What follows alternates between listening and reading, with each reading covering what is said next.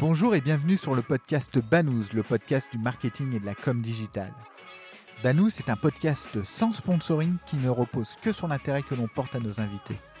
Seul ou à plusieurs, nous essayons d'approfondir avec un invité un sujet digital de manière pratique et totalement agnostique. N'oubliez pas, votre aide nous est précieuse.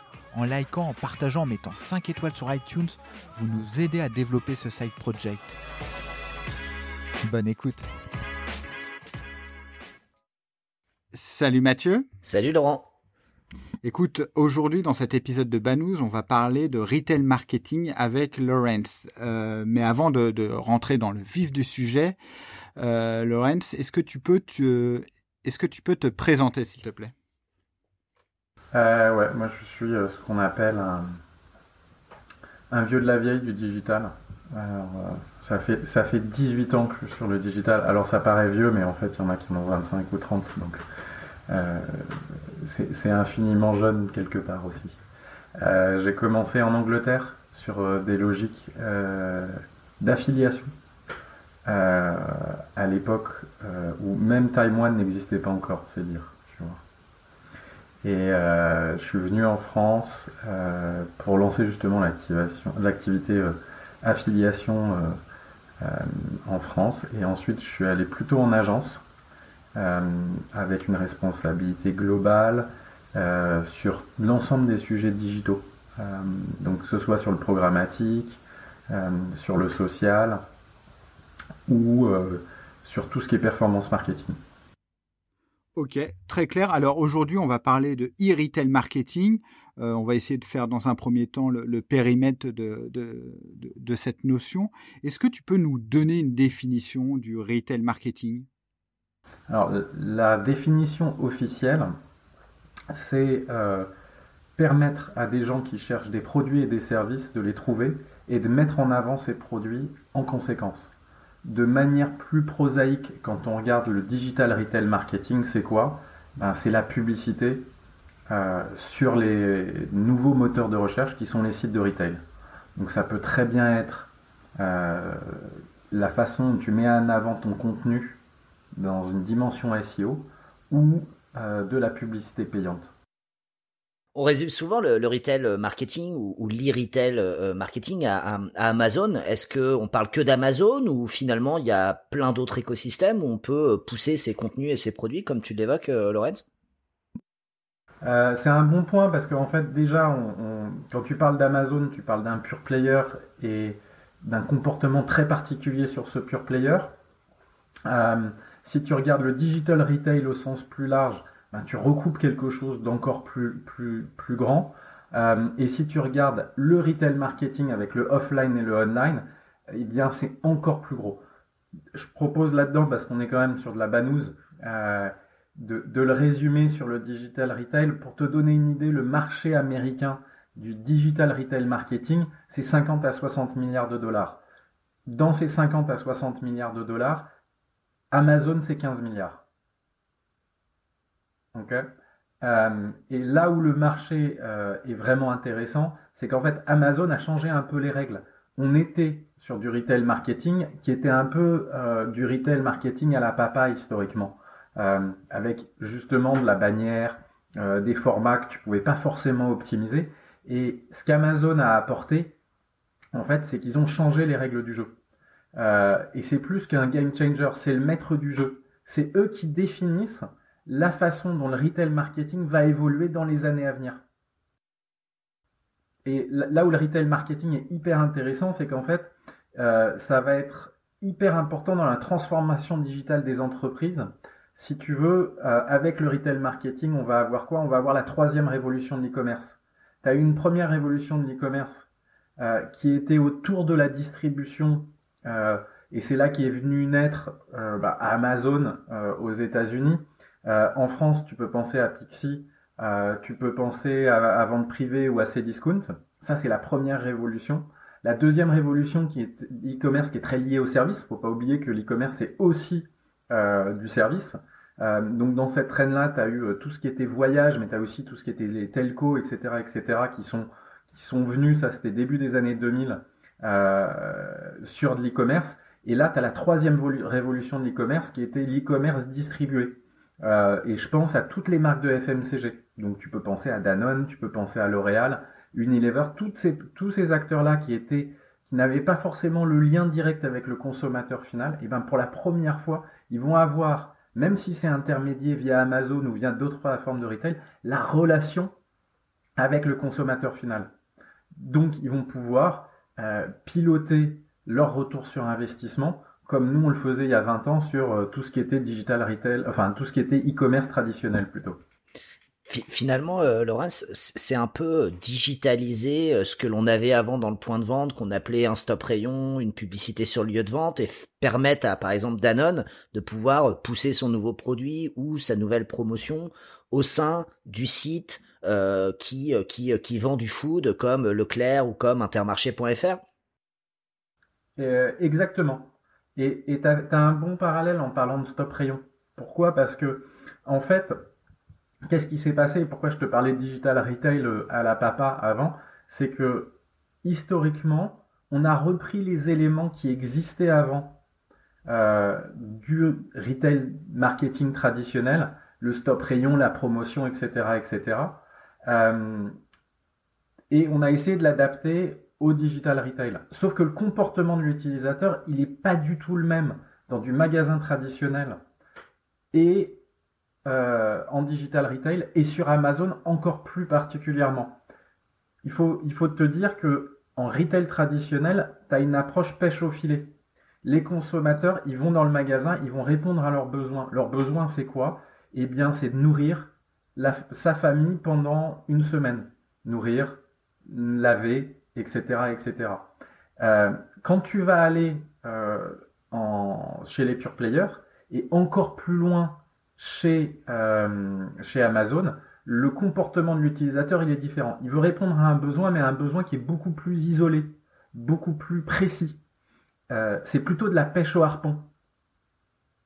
Donc on est sur un comportement qui est différent. Donc résultat, qu'est-ce qui se passe? Le consommateur, il va utiliser le site de retail comme un moteur de recherche. Maintenant, Amazon, c'est le premier moteur de recherche mondial. Donc en fait, euh, le retail à la papa, c'était quoi? C'était du stop rayon, c'était de la bannière, c'était le, le consommateur va dans la catégorie euh, glace, bah, je lui mets un stop rayon avec une pub pour Agendas, par exemple. Tu vois? Euh, là, le comportement, il est différent. Le comportement de l'utilisateur, il va chercher vraiment un, truc extrêmement précis. Donc tu vas lui servir une publicité euh, euh, à ce moment-là et une publicité native. Donc on va retrouver tous les éléments qui ont fait le succès des moteurs de recherche type Google. Alors juste pour que ça soit clair pour euh, nos auditeurs, est-ce que tu pourrais nous exposer les, éléments de promotion sur Amazon notamment? Alors dans promotion, nous on dit advertising and promotion. Euh, pour reprendre des éléments du, retail, parce qu'il faut promouvoir ton produit et faire la promotion de ton produit, donc du discount. Donc tu, déjà c'est un petit peu plus, euh, plus difficile. Euh, on, va, on va regarder l'angle publicitaire pour simplifier. si c'est ta question en fait. Exactement, ouais. Parce que sinon, tu as la promotion, le discount que tu mets, et là, là, là tu peux. Tu as un autre chapitre qui s'ouvre, tu vois. Non, non, je, je parlais vraiment euh, des, des, différents euh, emplacements que propose Amazon pour pouvoir, euh, pour que les, les, les marques puissent promouvoir leur, leur, marque, justement, sur le site Amazon. Les supports de diffusion, tout simplement. Ok. Alors, tu as deux types de formats. Enfin, tu as deux types de présence. D'abord, tu as une présence on-site et ça, ça représente 81% du chiffre d'affaires de la régie Amazon. Et tu as la présence off-site. On va commencer par la présence on-site. Euh, tu as différents types de formats qui sont tous natifs. Le premier, c'est du sponsored product. Donc quand tu tapes ton produit, le produit que tu recherches, euh, un micro par exemple, on en parlait tout à l'heure, eh ben tu vas voir les cinq premières positions, les quatre premières positions qui vont être des résultats sponsorisés. C'est un format natif. Donc, tu verras pas forcément la différence avec les autres formats. Ça, c'est le premier, Sponsored Products. Deuxième, Sponsored Brands. C'est un format un peu plus gros. C'est à la limite avec le stop rayon. C'est pas forcément complètement natif, mais ça s'insère très bien quand même dans, dans, le, dans l'espace Amazon. Là, tu vas faire la promotion de la marque et pas de ton produit, comme le nom l'indique. Et ensuite, tu as ce qu'on appelle du sponsored display, euh, qui sont des formats qui vont s'insérer euh, en produits alternatifs, en particulier sur une fiche produit. Euh, et ça, c'est les trois gros types de formats que tu vas avoir. Alors il faut savoir qu'Amazon en particulier aux États-Unis fait évoluer l'offre. Ils font évoluer avec des formats vidéo, ils font évoluer avec des formats sociaux, mais qui n'existent pas encore en Europe. Ensuite, tu as toute l'activité off-site. Euh, off-site, c'est quoi? C'est je m'appuie sur la donnée shopper. Et là, tu es sur une donnée qui est hyper puissante puisque c'est le consommateur euh, basé sur ce qu'il achète sur Amazon. Donc, tu auras aussi bien de la donnée loguée des mots et de la donnée précise parce qu'elle est loguée, de la donnée comportementale parce que ça représente une certaine typologie d'achat, et de la donnée euh, in-market d'achat réel. Donc, si je sais que quelqu'un est en train d'acheter un micro, je peux lui servir de la publicité sur Amazon et en dehors. Et là, tu vas avoir différents formats. C'est un achat programmatique où Amazon a son propre DSP, euh, où tu vas pouvoir acheter aussi bien de la vidéo, de, la bannière, euh, et, des formats enrichis par exemple. Ça veut donc dire qu'en tant que marque, je peux soit pousser mes produits à l'intérieur d'Amazon si je vends mes produits sur Amazon, mais si c'est pas le cas, je peux quand même m'appuyer sur un acteur comme Amazon pour récupérer de la donnée et l'opérer dans l'écosystème programmatique avec les partenaires que je pourrais avoir moi en tant que marque. Oui, tant que tu as, un siège euh, sur le DSP d'Amazon, tu le peux. Alors Amazon va, va te permettre de... Tout le monde peut faire de la publicité sur Amazon, que tes produits soient vendus ou pas sur Amazon avec le DSP d'Amazon. D'accord? Euh, En revanche, euh, évidemment, tu es dans le lieu d'achat d'Amazon. Le gros de leur chiffre d'affaires, ça reste de vendre du produit. Donc Amazon ne t'autorisera pas à ce que la pub sorte de son écosystème. Avec une exception, si les produits ou les services ne sont pas vendus sur Amazon par exemple dans l'automobile ou euh, sur euh, de la banque ou de l'assurance. Tous ces produits sur lesquels Amazon ne va pas forcément vendre euh, de produits, eh ben, tu pourras aller en dehors d'Amazon. en revanche, si tu es sur un, format, même dans une logique off-site, et que ton produit est vendu sur Amazon, ou ta catégorie est vendue sur Amazon, eh ben, tu dois renvoyer vers le site d'Amazon. Et, quand tu es sur, euh, quand tu es un acteur euh, plutôt FMCG, comme tu as évoqué tout à l'heure un exemple sur Danone, et que toi tu es peut-être plus intéressé par euh, des sites comme Intermarché.fr, Leclerc, Auchan.fr, Carrefour, etc. Est-ce que ces, ces, ces, partenaires, ces sites-là, ces, sites de vente e-commerce, marketplace-là, proposent des, des formats publicitaires similaires à Amazon On est dans un univers complètement différent à ce que, ce que tu viens d'évoquer? Grâce euh, et grâce à une pépite française euh, qui est Criteo en l'occurrence, qui a racheté Store Retail, et eh ben l'ensemble des acteurs français, ils sont équipés avec des solutions publicitaires, aussi bien pour l'activation on-site que off-site. Donc euh, la, Mobile Marketing Association de, la, de, France a sorti un panorama justement qui donne la liste de l'ensemble des solutions sur l'ensemble des retailers. alors T'as cité Intermarché, c'est un peu un piège parce que c'est le dernier qui n'est pas forcément une vraie régie en propre, même s'il y a des opportunités avec eux. Euh, mais oui, Leclerc offre cette opportunité uniquement on-site, euh, pas de off-site sur, euh, sur Leclerc. Carrefour est plutôt le plus avancé sur, sur tout ce qui est off-site. Ça fait très longtemps qu'ils ont créé une solution programmatique qui permet de toucher leurs, leurs encartés avec des présences on-site et des présences off-site.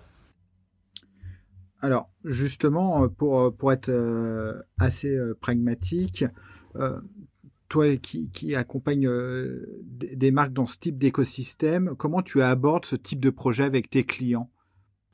Alors, c'est un, très bon point. C'est que la première chose, c'est qu'il faut que tes produits soient vendus sur Amazon ou sur le retail. Et il faut que tu sois bien achalandé. Parce que si demain je, commence à faire une campagne euh, publicitaire, il faut que ton produit soit en stock. Donc, tu as toute une partie sur la supply que tu as intérêt à couvrir avant. Et donc, nous, on a en gros une approche où on considère qu'il y a cinq étapes. Le premier, c'est un sujet organisationnel. avoir les bons talents qui ont les KPI liés à des KPI d'activation digitale e-business. Euh, associé à ça, c'est les bons partenaires, technologiques ou stratégiques. Ça, c'est le première étape. Le deuxième étape, c'est lié à la distribution et à la logistique. Dans la distribution et la logistique, qu'est-ce que tu vas retrouver? Tu vas retrouver tous les éléments qui sont ta capacité à livrer à Amazon et à tous les sites de retail dans les contraintes d'Amazon. Si tu ne réponds pas à ça, Amazon va te charger des pénalités de retard qui peuvent représenter jusqu'à 2% de ton CA total. Le troisième étage euh, de, cette fusée, on appelle ça une pyramide, mais on peut aussi appeler ça une fusée, il n'y a pas de problème, c'est la, logique par rapport euh, aux 3 P euh, du retail. Normalement, dans le retail, il y a 4 P, mais là, on va s'arrêter au produit. Est-ce que tu as le produit que le, consommateur recherche avec le, le, bon assortiment? Est-ce que tu as la bonne politique de prix et est-ce que tu as la bonne promotion? Alors là, quand je dis promotion, c'est pas publicité, c'est vraiment la promotion en termes de tarifs. Euh, ensuite, tu as tous les éléments qui sont liés à l'expérience client, et là on en a trois. C'est les avis clients, est-ce qu'ils sont positifs ou pas, et est-ce que tu en as beaucoup? Ensuite, c'est tous les éléments de création de fiches produits dans une logique de SEO et des images adaptées à ce que le consommateur va rechercher pour que ton produit soit trouvable aussi bien sur ordinateur, mais aussi en mobile. Parce que bah, sur un petit écran, tu as intérêt à faire remonter euh, certains produits davantage. Et et ensuite seulement tu vas avoir l'activation publicitaire. Donc si ton produit n'est pas en stock, si tu n'as pas les bons éléments créatifs, si etc etc, et eh ben tu ne pourras, ça ne sert à rien d'activer ta publicité. Et trop souvent on voit des acteurs qui commencent à dire bah, je veux accélérer sur Amazon, je vais mettre de la pub. Donc tu vas surinvestir en publicité et tu n'auras pas les retours que tu veux avoir.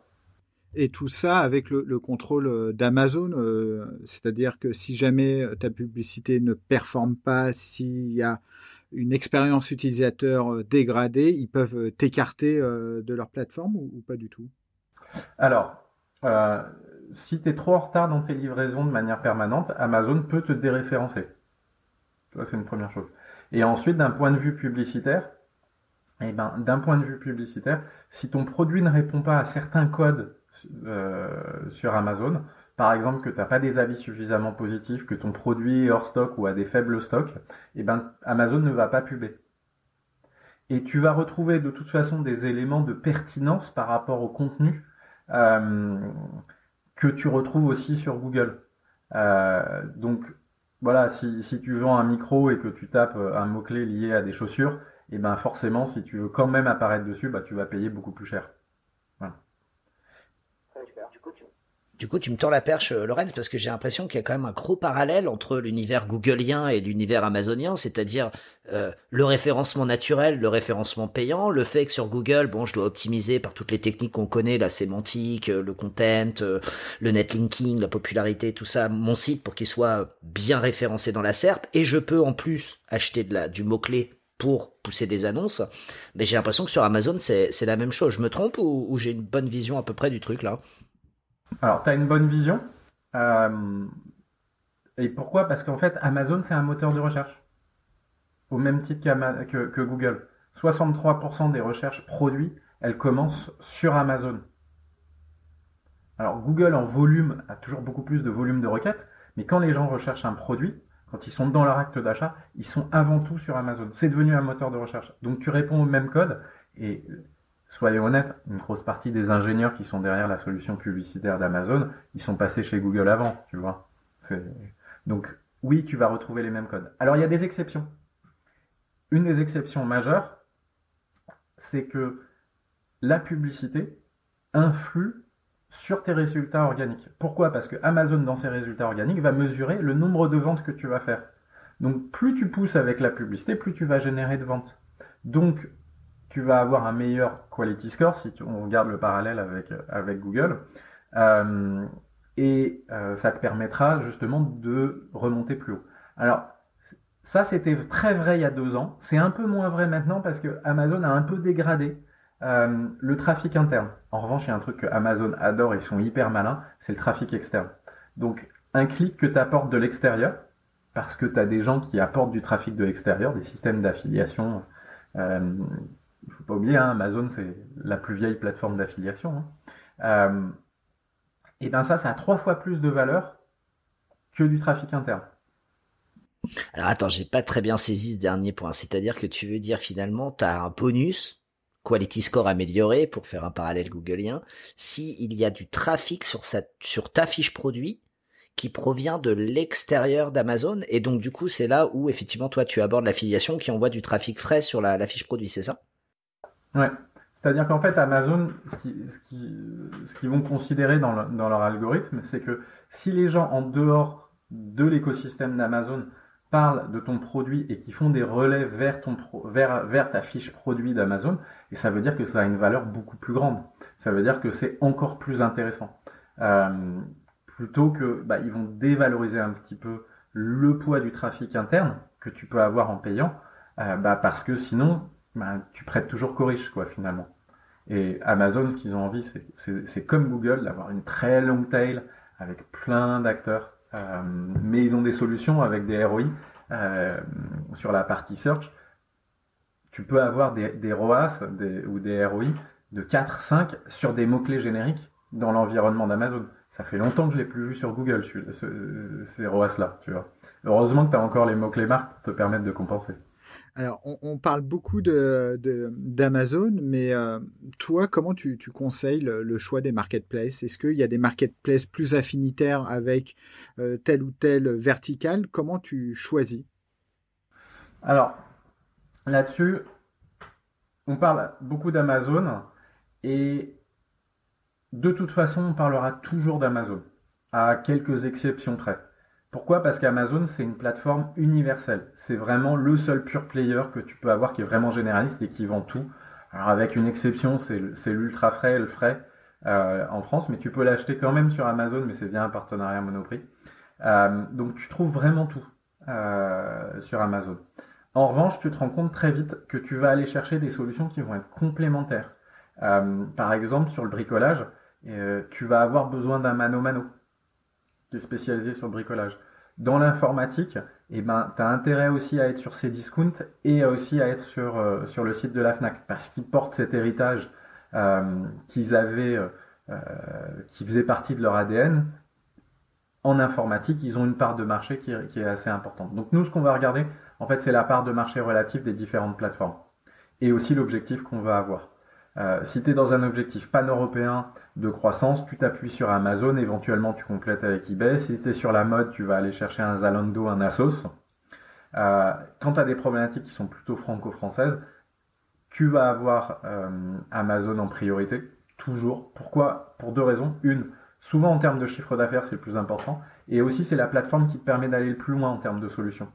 Ce que je te disais, c'est Amazon, c'est le maître du jeu. Donc eux, ils sont les plus équipés, les plus plateformisés et c'est sur lequel tu vas pouvoir piloter de manière la plus agile possible le ROI.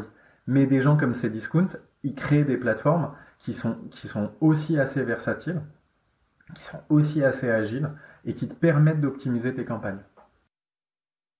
Et et, du coup, euh, Lorenz, la, problématique euh, de la distribution des, produits de, l'annonceur sur ces plateformes est, un vrai, une vraie question, une vraie problématique technologique. Euh, quelle est la place des, sociétés qui font l'intégration de flux, la gestion de flux, comme Lengo par exemple, EasyFlux ou toutes ces, ces boîtes-là? Elles sont toujours dans le jeu et est-ce que c'est vital de s'appuyer sur elles? Ou à quel moment on doit commencer à se dire ah il faut que je passe par un partenaire technologique qui va me faciliter l'implémentation? Alors, on n'en a pas parlé euh, avant, mais il faut aussi faire un une distinction sur Amazon. Tu as deux types de, de ventes. Tu as une vente, on va dire, wholesale traditionnelle, qui représente à peu près 40% du chiffre d'affaires sur Amazon. Euh, et tu as une approche marketplace euh, en plus. très vite, tu te rends compte que tu as besoin de solutions technologiques qui vont plugger un certain nombre de choses. Alors, tu es rentré par les intégrateurs de flux ou par les PIM. Euh, on aurait pu regarder aussi des problématiques de connectique à tes ERP, euh, et, etc., etc. Gestion des stocks, gestion de la facture. Donc, il y a énormément de problématiques que tu vas avoir. Euh, dans l'ensemble de ces problématiques, en fait, si tu n'as que Amazon à gérer, tu peux passer un peu en manuel, on va dire. À partir du moment où tu veux scaler, tu ne peux pas ne pas avoir un intégrateur de flux pour te permettre d'envoyer tes produits sur l'ensemble des plateformes. Et même l'intégrateur de flux, quand tu es monoplateforme, il peut t'aider parce que au-delà de la logique de, de gérer les flux, c'est aussi un outil qui te permet de piloter ton business. Donc, tu ne peux pas aborder Amazon de manière sérieuse sans outils technologiques qui te permettent de tout intégrer. Euh, ok, très clair. Euh, pour, terminer, si on devait garder, euh, si, tu pouvais nous, donner donner à nos auditeurs cinq points clés pour réussir son, projet de, de e-retail, quels seraient-ils finalement? Alors, je t'ai parlé des cinq étapes, donc je vais essayer d'improviser et de parler des, de, cinq idées clés pour performer. Le premier, c'est culturel. C'est des marques, pour la plupart, qui n'ont jamais euh, utilisé le digital avec une dimension ROI mesurable en temps réel.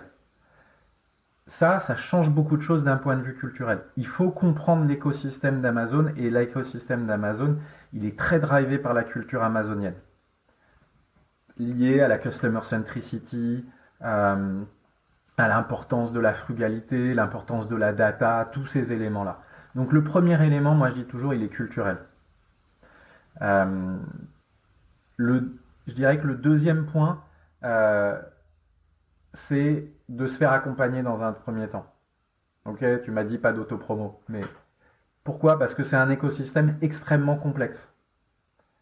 Et très souvent, tu as des acteurs qui vont se dire, bah, c'est facile, c'est une marketplace, elle est ouverte, il y a 3 millions de vendeurs. La réalité, c'est que ben, pour te faire trouver, tu as intérêt à, comprendre cet écosystème. Et que ce soit moi, que ce soit d'autres acteurs, euh, on, connaît très bien ces écosystèmes-là. Et donc on va créer de la simplicité, on va créer de la fluidité, comme tu l'aurais sur Google.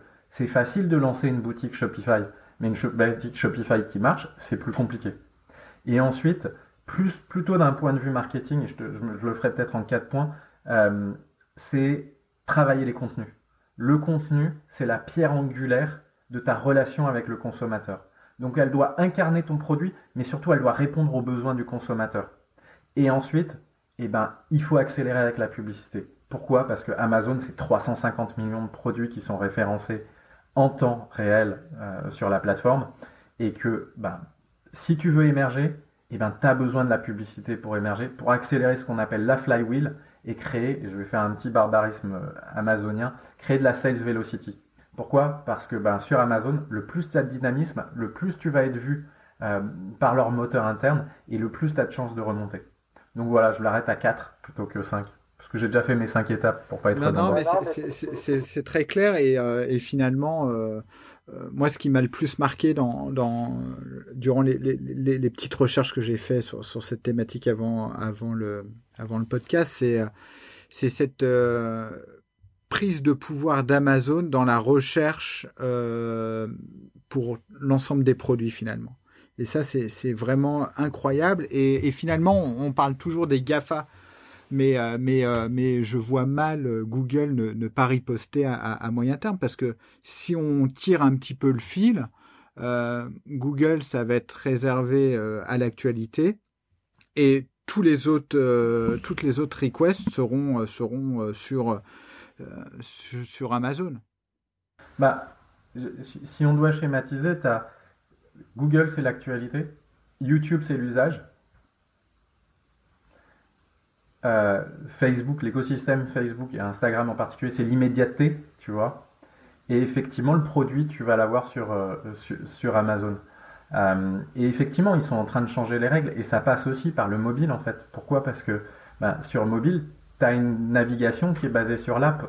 Donc, euh, voilà, on, sur. Euh, sur, euh, t'en as un peu marre d'utiliser Google comme d'un moteur de recherche pour te permettre d'accéder à Wikipédia ou d'Amazon, tu vois. Donc tu vas directement à la source. Et c'est aussi lié au mobile, en fait, cette, cette révolution. Mais il y, y a, un point dont on n'a pas parlé. La difficulté qu'aura Google et Facebook, parce qu'ils ont des initiatives euh, liées au marketplace qu'ils ont lancé il y a deux ans et, et, et l'année dernière, c'est la logistique. On a eu un prisme très marketing, euh, très business, mais il faut pas oublier la puissance logistique qu'il y a derrière Amazon. Quoi. Euh, ce matin, j'étais un peu en retard pour, euh, pour l'enregistrement. Je me suis dit, je vais m'acheter un micro. Bon, le problème, c'est qu'il me, le livrait entre 19h et 22h. Mais j'aurais pu avoir mon micro dans l'après-midi, tu vois. J'aurais pu activer un Prime Now et, le recevoir encore plus vite. Ça, c'est unique. Tant que. Et, c'est cette confiance du consommateur. Parce que ta première relation avec ton produit, elle est via la livraison. Et là-dessus, Amazon, ils sont imbattables assez peu de gens euh, savent que tu peux acheter des produits sur Google et que du coup Google Shopping pardon et que Google Shopping est également une marketplace en fait en tant qu'utilisateur hein, pur et dur. Et en tant que marketeur en, en réalité t'en as très mais même même même les clients hein. oui mais, ouais, ouais, non, même les industriels hein, ils le savent c'est assez dingue. Et, et du coup euh, ma question elle est c'est tout bête c'est un acteur comme ça euh, comme Google euh, pourrait, s'il mettait le turbo, euh, faire quelque chose d'assez chouette. Euh, toute proportion gardée par rapport à la logistique que tu as évoquée, et ça c'est clair, ils vont avoir du mal. mais, mais pourquoi ils accélèrent pas là-dessus? Pourquoi ils mettent pas le paquet? Je comprends pas très bien. Ben, tu l'as dit, c'est la logistique. D'accord, ok, c'est uniquement ça. C'est-à-dire que si tu as le meilleur site du monde, qui est plus fluide, qui est plus beau, qui est plus tout ça, mais que ton produit, tu sais pas s'il va être livré en une journée, trois jours ou cinq jours, et eh ben le consommateur, ok, il a, tu vois, c'est seamless, c'est agréable, etc., etc., mais il manque cette livraison. Et pour le positionnement de Google, eux, ils avaient un positionnement quand ils ont lancé Acheter avec Google, qui était vraiment d'aller chercher le petit commerçant, et c'était vraiment pour créer une, expérience unique entre le on et le off, tu vois. C'était en tout cas le positionnement qu'ils avaient. Euh, mais tant que tu n'as pas cette logistique, et je pense que si Google doit investir quelque chose, je ne suis pas non plus investisseur chez Google ni responsable des finances. Euh, bah, ils pourraient mettre un gros ticket le jour où ils veulent bouger sur le commerce, ils mettront un gros ticket pour acheter un logisticien. Écoute, euh, bon bah très clair. En tout cas, c'était très instructif. Merci beaucoup. Et, euh, en tout cas, bah, on, garde contact pour parler de ce sujet plus tard dans l'année. Ça serait vraiment top. Super, bah, très bien. Merci Lorenz. Merci d'avoir écouté cet épisode de Banous. N'oubliez pas, votre aide nous est précieuse. En likant, en partageant, en mettant 5 étoiles sur iTunes, vous nous aidez à développer ce side project. Et retrouvez-nous sur le site banous.com, banous b a 2 n o u z e.com. À bientôt.